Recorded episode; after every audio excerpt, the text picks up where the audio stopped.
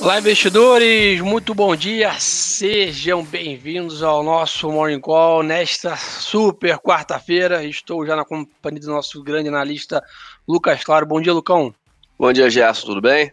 Tudo bem. Pessoal, chegamos aí na, na, no grande dia da semana, né? Estamos aí falando desse dia desde a semana passada. É, hoje acontece aí grandes eventos, é um dia de agenda extremamente carregada, desde a parte política monetária, questões geopolíticas, que a gente vai comentar aqui à frente. Ó, Lucão, o grande destaque do dia né, começa ali na parte da, da, do início da tarde ali, Banco Central Americano, né, o Copom deles, o FONC, né, o comitê do Fed, decide sobre política monetária dos Estados Unidos às 15 horas, né? Exatamente. Bom, não devemos ter nenhuma surpresa nesse anúncio. Não deveríamos. Mas, é, bom, mas, mas o, o, acho que a expectativa de fato dos investidores fica na fala do Jerome Powell, muito por conta daquela questão de CPI e PPI em níveis altos, economia andando, inflação também andando, e o que, que o Fed vai fazer, né? Muito provavelmente a gente vai aquela discussão também da remoção dos estímulos, ou pelo menos uma diminuição na questão dos estímulos. E, e aí o mercado já começa a precificar isso. Me parece, Gerson, que vai ficar para agosto, por tudo que eu, que eu li nesses últimos dias em relação à, remoção dos estímulos, à diminuição dos estímulos. Parece que vão deixar para Jackson Hole lá em agosto.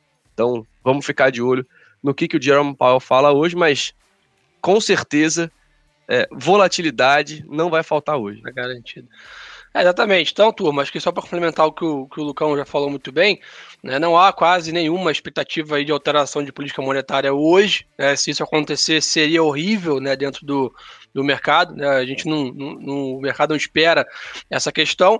Naturalmente, a dúvida é né, se vai sinalizar que na próxima reunião começa a dar sinais de reduzir essa recompra de títulos, né, que o Lucão falou. Até para lembrar vocês, né, antes do Banco Central é, americano subir juros, ele primeiro vai reduzir o ritmo de recompra de títulos, que é o que a gente chama de quantity easing, né, o QI. Né? Então, antes de, de, subir o Fed Funds, lá o rate, ele vai naturalmente reduzir esse estímulo. Então, acho que é importante ficar de olho nisso. É, mas hoje, muito mais importante que a decisão em si é o comunicado, né, que acontece logo em sequência depois da decisão. Então, o ponto mais importante do dia, né, entre 3 e 3 e meia, 3 e 45 ali, é um momento de extrema volatilidade, principalmente no dólar, né, e nos juros para quem opera DI. Então, naturalmente, atenção triplicada. Em compensação, como também o Lucão falou bem, a gente está vendo o mercado confiante né, nessa questão de, de, vamos dizer assim, uma transição soft na Treasury, né? Renda fixa americana hoje, né, em leve baixa, 1,48, ou seja, evidenciando aí que o mercado está calmo em relação essa questão do Fed. E aí, turma, muita gente perguntando sobre isso, eu me estender um pouco mais nesse tema hoje. Eu acho que é importante entender o seguinte: ah, então é dado né, que quando o Fed for subir juros, o mercado vai entrar em pânico, a bolsa vai desmoronar, teremos né, um, um, período de seca, vamos dizer assim, difícil para os mercados? Não. Né, o que acontece é o seguinte: ciclos monetários, né, juros altos, juros baixos, etc., fazem parte do, do fluxo né, da, do, do mercado com uma economia saudável.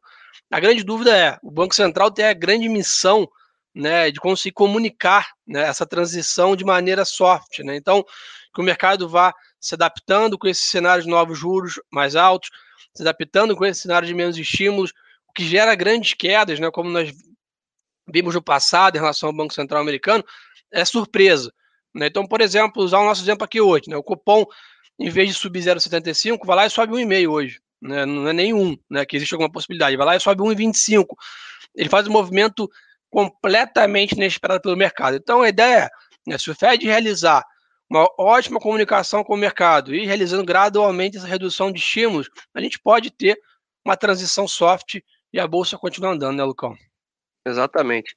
Ô, Gerson, acho que só é, mais uma vez trazer esse ponto que o mercado ele sempre ele sempre antecipa os movimentos. Então, só para né, lembrar que o, quando a gente tem aquele evento, muitas vezes a gente tem quando a gente quando acontece o evento acontece o oposto do que o mercado, do que em, em tese num cenário razoável, seria para aquilo para acontecer. Né? Então, digamos que o que pode acontecer até no momento em onde o Fed decidir diminuir, né, anunciar no dia ali o, a, a, a diminuição de, de, de estímulos ou até uma elevação da taxa de juros por lá, o mercado reage positivamente. A gente tem um dia, né, ali aquele primeiro momento ali onde o mercado reage diferente do que em tese muita gente espera. Boa. Perfeito. E aí, avançando um pouco para vocês aqui na parte né, dos índices, como o mercado está, então, como já era esperado, o mercado abre naturalmente totalmente em cima do muro, né, não querendo tomar grandes posições até essa decisão. Então, S&P exatamente no 0 a 0, Londres né, 0,1 de alta, na Ásia um pouco mais fraco o mercado, Japão cai 0,5, China cai 1%, o ETF de emergente cede um pouquinho mais, 0,5 de queda, dólar também de lado, como a gente comentou também, nem, sem grandes apostas. E a renda fixa americana cedendo um pouco aí, 1,48, que é importante, né, o que é, que é bom, né, vamos dizer assim, para o nosso câmbio aqui, é uma, uma trade de 10 anos mais contida e abaixo desse 1,50, um patamar, vamos dizer assim, controlado. Lucão, commodities seguem aí, né? Vimos aí um minério de ferro realizando um pouco hoje, o que derruba as bolsas na Europa, as empresas de mineração na Europa. Então, Anglo American cai 2%, BHP cai 1%, 1% e Rio Tinto cai 0,80%. Então, um dia de queda no minério de ferro aí apoiado na China novamente, né, reiterando essa, esse controle de preços de commodities, alertando para uma alta muito forte, mas em compensação, do outro lado, o petróleo segue firme, né, Lucão? Exatamente, petróleo, mais uma vez, né, para quem, até falando do Brent um pouquinho, a gente comentou aqui em off, né? Muita gente apostava que o Brent não iria chegar a, a esses patamares, a gente já está falando praticamente ali dos 75 dólares e com uma perspectiva de continuar subindo. Né? A gente Perfeito. não. Por quê? O porquê disso é simples. Uh, a gente vê, por exemplo, os Estados Unidos hoje, é, ou ontem, acho que foi ontem, Nova York tirando todas as, as restrições em relação ao Covid. Então, você começa a ter de novo turismo, você começa a ter uma economia mais aquecida, você precisa de mais energia.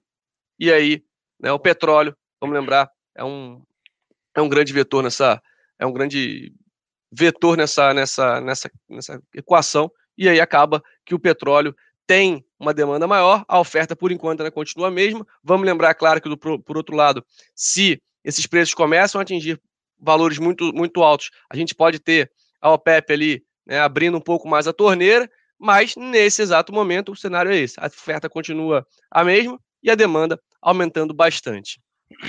Boa, perfeito. Sem contar que isso tem ajudado bastante a Petrobras aqui, né? Vimos o papel aí numa grande retomada recente. Nosso research, apesar de continuar neutro, elevou o preço-alvo da companhia, então ficar de olho nisso também. E o que está movimentando o preço hoje do petróleo, dados da indústria dos Estados Unidos mostraram uma queda substancial nos estoques, né? Ou seja, foi o que o Lucão falou bem.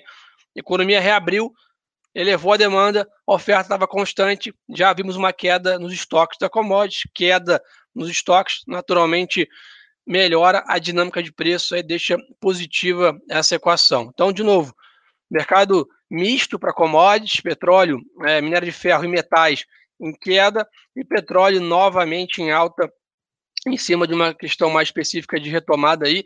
E se contar, né, Lucão, que o minério, o petróleo veio, né, mas ficou um pouco para trás do minério ainda. Né? Então, por isso Sim. que a gente tem um catch-up aí de espaço para o petróleo seguir.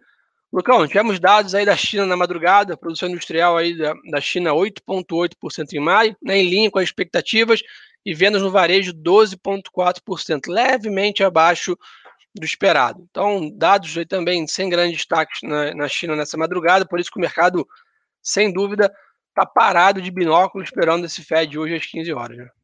Exatamente. Lá fora a gente vê, né? Todo mundo bem lateralizado, como você falou mais cedo. Uh, Estados Unidos de lado, Europa também de lado, sem né, o que, digamos assim, tem maior amplitude é a bolsa alemã que cai 0,16. Então não tem muita, muita coisa. Todo mundo está de olho no senhor Jerome Powell. Perfeito. Bitcoin, turma, depois de dois dias de alta, tá? Hoje Bitcoin tem leve baixa, cai 1,7 ali, se mantendo próximo dessa zona de 40 mil dólares, né? Ele sa... Acho que o Bitcoin criou uma banda aí, vamos dizer assim, entre, entre 30 e 40, onde a gente fala que né, 30 é mais a banda inferior e 40 é a banda superior, então tá negociando ali próximo desse, testando novamente esses 40 mil dólares, ainda apoiado, né? Saiu lá dos 33 para 40 em cima de, de, todo um Twitter do Elon Musk no domingo, em relação a um Twitter positivo, em relação ao mercado de criptomoedas como um todo, está favorecendo o Bitcoin, mas hoje leve baixa aí para a criptomoeda. Então, Brasil, não está muito diferente, né? Então, acho que não bastasse tudo que a gente comentou com vocês aí do Fed, hoje tem Copom aqui no Brasil. A reunião começou ontem, termina hoje com a decisão. Né? A decisão sai pós-mercado, é óbvio, né? Então não tem grandes né, volatilidade é, hoje, vamos dizer assim, não deveriam ter, mas o mercado, óbvio, como o falou, tenta antecipar, faz aposta, procura sinais, procura preços de DI, preço de opções de DI, como o mercado está apostando, não tem jeito. A grande maioria, ainda claro, aposta numa alta, inclusive a gente aqui no BTG de 0,75, Selic vai para 4,25 ao ano, mas ontem beliscou algumas vezes na curva ali, pessoas apostando em 1% né, de alta. É óbvio que não é é uma chance muito baixa, ali próximo de 10% na estatística, mas existe, né? Então, acho que o que a gente imagina que é o base case, né, o cenário base nosso, é um 7,5, 0,75 de alta e um tom mais duro, né? Então, no comunicado, o Banco Central vai demonstrar mais preocupação com a inflação, vai demonstrar que está mais vigilante a esse indicador, vai tentar, vamos dizer assim, é, contornar, ancorar as expectativas usando a comunicação além da alta, né, Lucão? Exatamente, está todo mundo de olho. E também é aquilo, né? Da última vez o mercado apostou em 1%, o Banco Central já tinha falado que ia fazer 0,75, fez. E agora acho que o mercado meio que entendeu um pouquinho, mas tem, tem sempre né, aquela aquela, digamos assim, aquela fezinha, né? Claro, a gente tem uma expectativa de crescimento, né, de, de aumento ainda da, da taxa de juros ao longo desse ano, né, com uma projeção bem maior do que a gente tem agora lá para frente. Mas é isso, acho que né, tá, digamos assim, tá barato. E aí, se você acerta, se por algum motivo você tem alguma, alguma, se você tem uma decisão, por exemplo, de 1%, nesse caso, né, o upside ali para quem de fato apostou nesses 1%, é muito interessante. Mas é aquilo, né, Gerson? É, tá totalmente fora ele do. Por enquanto, ainda é uma carta fora do baralho, ou quase fora do baralho. Boa. Então, a grande expectativa do mercado em cima, acho que é meio parecida lá com, com o Banco Central americano, é muito mais no comunicado até do que na decisão, até porque, como o Lucão falou bem, na última reunião do Copom, o Banco Central já antecipou que vinha nessa, nessa reunião, então acho que não tivemos mudanças tão substanciais assim, para ele, vamos dizer assim, ter que voltar atrás né, no, no, na sua dica, vamos dizer assim, da Selic. A grande dúvida é sobre a manutenção ou retirada daquela mensagem ajuste parcial, né, que é um, a mensagem que mostra como está a visão do Banco Central nessa relação de juros e inflação. Além disso, hoje temos aí vencimento de opções sobre o índice, né, então um dia de um pouco mais vol aí para quem opera os futuros, mas só para adicionar aí mais caldo aí nessa, nessa volatilidade. Alguns outros destaques também. Né? Ontem, né, o presidente Jair Bolsonaro, em entrevista né, à, à, televisão, comentou que o governo prevê um Bolsa Família de 300 reais e também nova parcela, né, pro, prevê um novo Bolsa Família de 300 reais aí também nas parcelas do auxílio emergencial. Então, o mercado vai ficar de olho nessa conta, né, vamos dizer assim, já está precificada alguma extensão do auxílio e o novo Bolsa Família, como nós comentamos aqui com o Álvaro ontem, então não devemos ter grandes surpresas em relação a isso aqui. Lucão, pandemia. Né? Vemos aí média móvel chegando a um milhão de vacinas por dia aplicadas aí. O mercado, é, vamos dizer assim, na expectativa que junho seria um mês mais intenso, está se concretizando, né? Exatamente, estamos acelerando. A gente teve aquela queda muito por conta do, da falta de, de matéria-prima, né, Gerson, para fazer as vacinas e tudo mais, então teve uma, uma desaceleração nesse sentido, mas, por outro lado, a gente, quando a gente olha lá Estados Unidos, aquilo que a gente vem comentando há alguns meses já, né, tá acabando por lá, é, e aí já tem-se uma expectativa de maior número de vacinas por aqui, as coisas vão melhorar, número de vacinação acelerando, é essa questão de maior vacina, maior, mais rápida recuperação aqui no Brasil. Bom, e alguns estados aí para reiterar a notícia de ontem, né? Tanto São Paulo quanto Rio de Janeiro aí grandes né, é, estados estão naturalmente com a visão que até setembro, mais tardar outubro, teria toda a população maior de idade aí, maior de 18 anos vacinada. Então, essa é a expectativa de um segundo, um terceiro, um terceiro e um quarto tri, na verdade, muito mais forte da economia com essa recuperação. Infelizmente, dados ainda seguem em patamares elevados no Brasil, ainda de mortes e casos, mas a expectativa, como o Lucão falou, que move o mercado e que isso deve melhorar à frente. O cenário corporativo, Lucão, temos aí bastante coisa para comentar, porque hoje está previsto o início da votação da MP da Eletrobras. É quase que previsto o início e quase o fim, né? Porque naturalmente o prazo está muito curto, né? O governo precisa caminhar essa semana, senão na teoria caduca, vamos dizer assim, né? Essa MP que criou-se tanta expectativa, movimentou tanto o preço do papel. Essa hoje é um dia chave, né? Um dia que já é mais turbulento no mercado como um todo, e o governo precisa mostrar força aí para votar a MP Eletrobras no plenário do Senado hoje, tá? O prazo é na próxima terça-feira, dia 22, ou seja, cada hora que passa fica mais angustiante, vamos dizer assim, essa espera.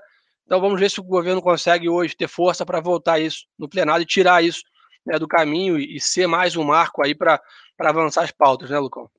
Exatamente, e eu estava até olhando aqui quanto que a Eletrobras né, andou ali, andou mais de 70% desde que teve né, ali o, essa questão toda de, digamos assim, de, de fato acontecer, né? Porque sempre teve aquela expectativa, hum, vai privatizar, não vai, vai, não vai, vem uma conversa para lá, uma conversa para cá, mas quando começou essa, essa questão toda, a gente teve uma valorização bem interessante e, e desde final de fevereiro a gente está falando aí de mais de 70% de, de valorização pro ativo, que, Gerson, mais uma vez voltando àquilo que a gente comentou sobre é, não a questão do fato, né, do, do famoso é, realiza, sobe na expectativa, realiza no fato.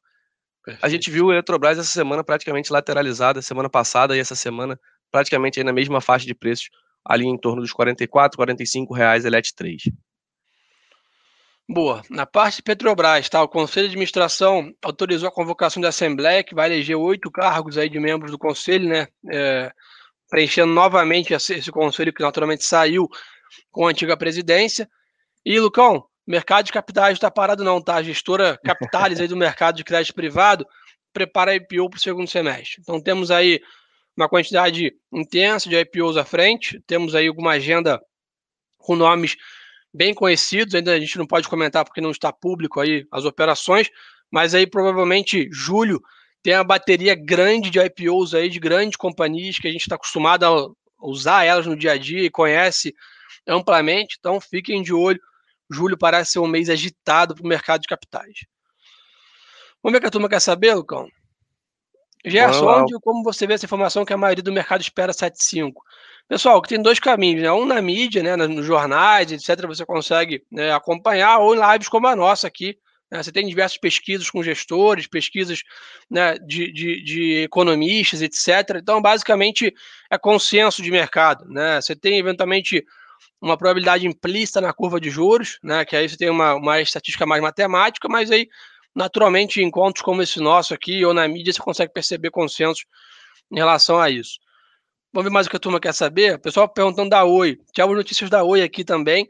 A Oi teve uma geração de caixa operacional negativa de 629 milhões em abril, né? mas era em linha né, com a expectativa. A gente continua com a recomendação de compra para a companhia lá, a turma do Cadu gostando aí do case para longo prazo, turma. Baixa alocação e longo prazo. Essa é a receita para Oi, tá? Então, ô, essa ô, é a ideia. O pessoal tava Mano. falando do EWZ, que de fato mais cedo, eu tava com, eu fico de olho nele aqui, tava Mano. caindo 2%, mas aí acho que era algum, algum, alguma distorção que a gente olha agora, 0,15 só de queda do EWZ, ou seja, o mercado deve abrir mais uma vez lateralizado, a gente tem grandes, é, é, um número muito grande de eventos ao longo do dia, a gente falou né, lá fora tem a questão do, do Copom, e um outro ponto, tem Biden e, e Putin se encontrando hoje também, isso mais, um, né, mais uma pimenta nesse caldo. É, a gente tem é, algumas outras é, é, discussões aí no radar, a questão, né, como a gente falou, dos estímulos, tem um número maior de Fed Boys já comentando sobre isso. Então, tem todo um cenário que, que fica à espera dos eventos de hoje. E, e saindo do radar, acho que a gente deve ter uma, uma tendência mais bem definida do mercado para os próximos dias, para as próximas semanas. Boa. Walter perguntou aqui, Gerson, essa valorização do petróleo vai pressionar a inflação? Via de regra, sim, tá? Mas acho que naturalmente nós tivemos aí uma queda significativa do câmbio, né? Viemos lá do 5,80 para o 5, o que naturalmente também está favorecendo um pouco essa percepção de inflação, tá? Mas é um ótimo ponto, Walter. Pela, pela regra, né, alta das commodities, sim, pressiona né, a nossa, nossa inflação aqui a elevar. É, Marco perguntou, e essa história do Guedes querer tributar os dividendos? É uma história antiga, naturalmente é uma pauta que está bem avançada. Eu acho que aqui não queria alarde no mercado. Eu acho que a gente precisa entender, normalmente essa tributação não virá sozinha, terá contrapartidas em outras linhas do balanço. Então, naturalmente, né, ah, vai tributar dividendos. Mas se a gente tiver uma geração maior de dividendos, porque em outras linhas do balanço tivemos mais eficiência, isso não muda no final do dia. Né? Então, naturalmente, tem que entender toda a história do que só criar essa visão dos dividendos. Se tem dividendo de 10, se você aumentar a tributação, o dividendo que era 10 ter virado 15, no net, né, o seu retorno continua o mesmo. Então, e operacionalmente gerou mais lucro para a companhia. Então, temos que entender toda a reforma tributária, né, quais são as contrapartidas que serão alocadas. Não acho que o governo quer em nenhum momento criar impostos apenas para aumentar a arrecadação e destruir riqueza ou destruir operação. Né? Então, acho que isso é importante para a gente ficar é, de olho. É... Vamos ver mais o que a turma está querendo saber, Lucão? Pessoal comentando aqui sobre né, setores ali, falou do setor de, infra de, de, infraestrutura. Acho que é bom entender o seguinte, pessoal. Ontem até fiz essa reflexão com o Álvaro no fechamento de mercado, quando a gente estava comentando sobre é, os índices setoriais, né? O que aconteceu ontem? A gente viu os bancos praticamente carregando o Ibov, né? Ou, aliás, não deixando que o Ibov afundasse. Então, a gente é natural que a gente tenha uns, ciclos aí de setores, dado momentos da economia, dados cenários e também, é claro, dada a performance desses ativos no ano. No né? setor de materiais básicos, desde novembro do ano passado até mais ou menos ali abril desse ano, uh, início de maio, ali final de abril, início de maio, performou muito bem. Então, o que acontece?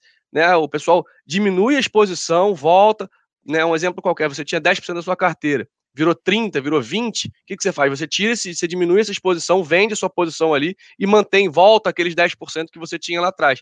Então, Perfeito. esse tipo de, de, de, de, estratégia, ou seja, de, de rotação de setor, acontece e acontece muito. Aqui a gente está vendo agora finalmente os bancos acordando. Né? Quanto tempo a gente não viu os bancos andando? Tomara que isso continue dessa forma e que a Bolsa atinja novos patamares. A gente está falando de 130 mil pontos, já. A gente já está 7, 8 dias praticamente nessa mesma região. Ou seja, andamos para caramba e estamos travados nisso, né? E, e, e, esse é um ponto interessante para a gente comentar, Lucão, porque é o seguinte, a, turma, eventualmente, às vezes, é, qual que é a dinâmica, né? A gente fica, ficamos falando de commodities quase um ano, né? Naturalmente, agora vamos começar a falar de outros setores. É o pessoal que entrou mais para essa desse finalzinho para cá, agora, pô, já mudaram o call, pô, comprei vale, agora o que eu faço? Pessoal, a gente entender algumas coisas. O mercado é dinâmico, ele tem né, dinâmica rotacional, como o Lucão falou. A gente viveu ali praticamente um ano de alocação full em commodities e o, e o papo era cadê os bancos, cadê o varejo, etc. Agora, naturalmente, a gente deve reduzir um pouco a fala e a posição em cima de commodities em geral e aumentar um pouco a fala de bancos e papéis ligados à nossa economia para os próximos meses. Não é que zerou commodities inteiro, vai para o varejo, agora vai para o varejo volta para commodities. Fazem parte, são ciclos do mercado né? Então, naturalmente, essa segunda pernada da bolsa, lá para os 140, que seja, 150, vai vir da sua maior parte, provavelmente, de empresas que não andaram nos últimos 12 meses, que levaram a bolsa do 100 para 130. Né? Então, acho que é só para vocês entenderem um pouco dessa dinâmica. Não é que a gente acorda do dia para a noite e esquece tudo que a gente falou, que o mercado vem mudando, a gente vai se adaptando. E, de novo, o melhor caminho é sempre diversificação. Você vai fazendo ajustes finos na sua alocação mas como o Lucão falou, o pessoal está vendendo o ajuste de commodities e comprando outros papéis. Não é que está zerando o commodity, está vendendo a alta recente, capturou dentro do portfólio. E aí Suzano, companhia também devem continuar se recuperando. Lucão, obrigado pela sua parceria de sempre. Turma, super quarta, atenção redobrada. E aí, para isso, é importante seguir a gente lá no Instagram. Então aí, arroba Lourenço, está no link aí na descrição do vídeo, e arroba lucas.mclaro também está na descrição tá no chat. Boa. Então clica lá, turma, acompanha a gente. Pô, galera ontem postou um monte de tela aí, vocês tomando café no trabalho, no carro, escutando a gente, super bacana, super motivador isso pra gente ver aqui esse acompanhamento de vocês. Então continua repostando a gente aí, seguindo, mandando pros amigos, seguindo nosso Instagram, a turma mandou já no chat aí o nosso Insta. Turma, dois segundos, Boa. é um clique no Insta e o follow, e a gente se sente aí apoiado por vocês. Obrigado pela super audiência de todo mundo. A gente volta hoje, claro, final do dia, live do Copom, 8 horas da noite. Vocês não podem perder por nada esse acompanhamento nosso do que, que rolou na decisão, o que rolou no comunicado. Então a gente volta hoje aqui no YouTube às 8 da noite. Um abraço, turma, e lembre-se que o melhor ativo é sempre a boa informação.